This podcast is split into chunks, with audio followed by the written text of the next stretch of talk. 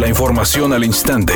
Grupo Radio Alegría presenta ABC Noticias. Información que transforma.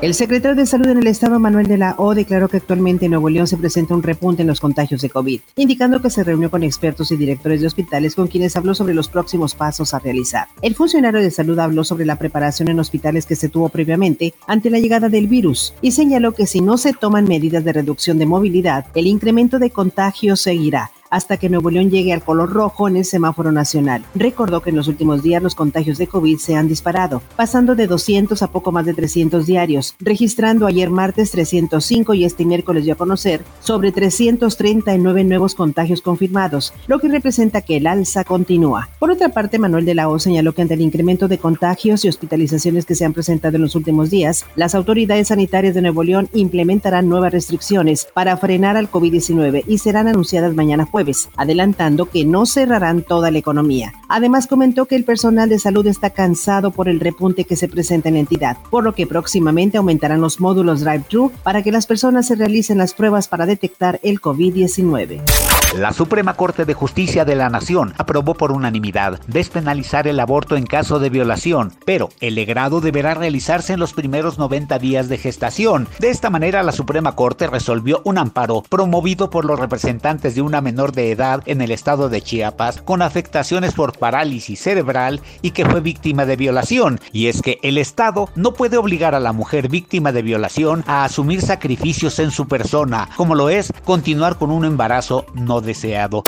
Editorial ABC con Eduardo Garza. Están aumentando los casos de COVID-19 en el estado. Ya muchos bajaron la guardia y el virus está cobrando fuerza. Se están incrementando los casos, los pacientes internados y el uso de oxígeno se está volviendo una prioridad. Las muertes otra vez van a la alza. Las pruebas de COVID en los módulos drive-thru ya se están acabando. Cuidado, el COVID-19 está recobrando terreno y muchos no se quieren dar cuenta. Los Rayados oficializaron hoy la llegada de Joel Campbell al equipo. En un comunicado en redes sociales, el Monterrey hizo oficial la llegada del que será su quinto refuerzo, con el que cerrarán contrataciones de cara al torneo Apertura 2021.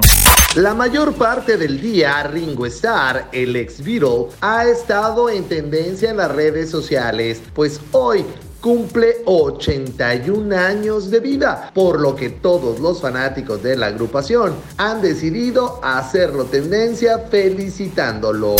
Nos llega el reporte de un accidente vial sobre la avenida Francisco y Madero, casi en su cruce con la calle Platón Sánchez en el centro de Monterrey. Autoridades en el sitio, tenga usted mucha precaución. También nos llega el reporte de tráfico lento sobre la avenida Morones Prieto en el municipio de Monterrey. En este punto los automóviles avanzan a 15 kilómetros por hora. Recuerde manejar con mucho cuidado y no utilizar el celular mientras lo hace.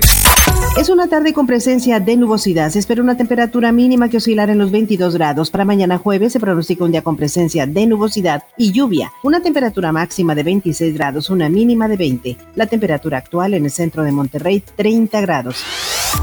ABC Noticias. Información que transforma.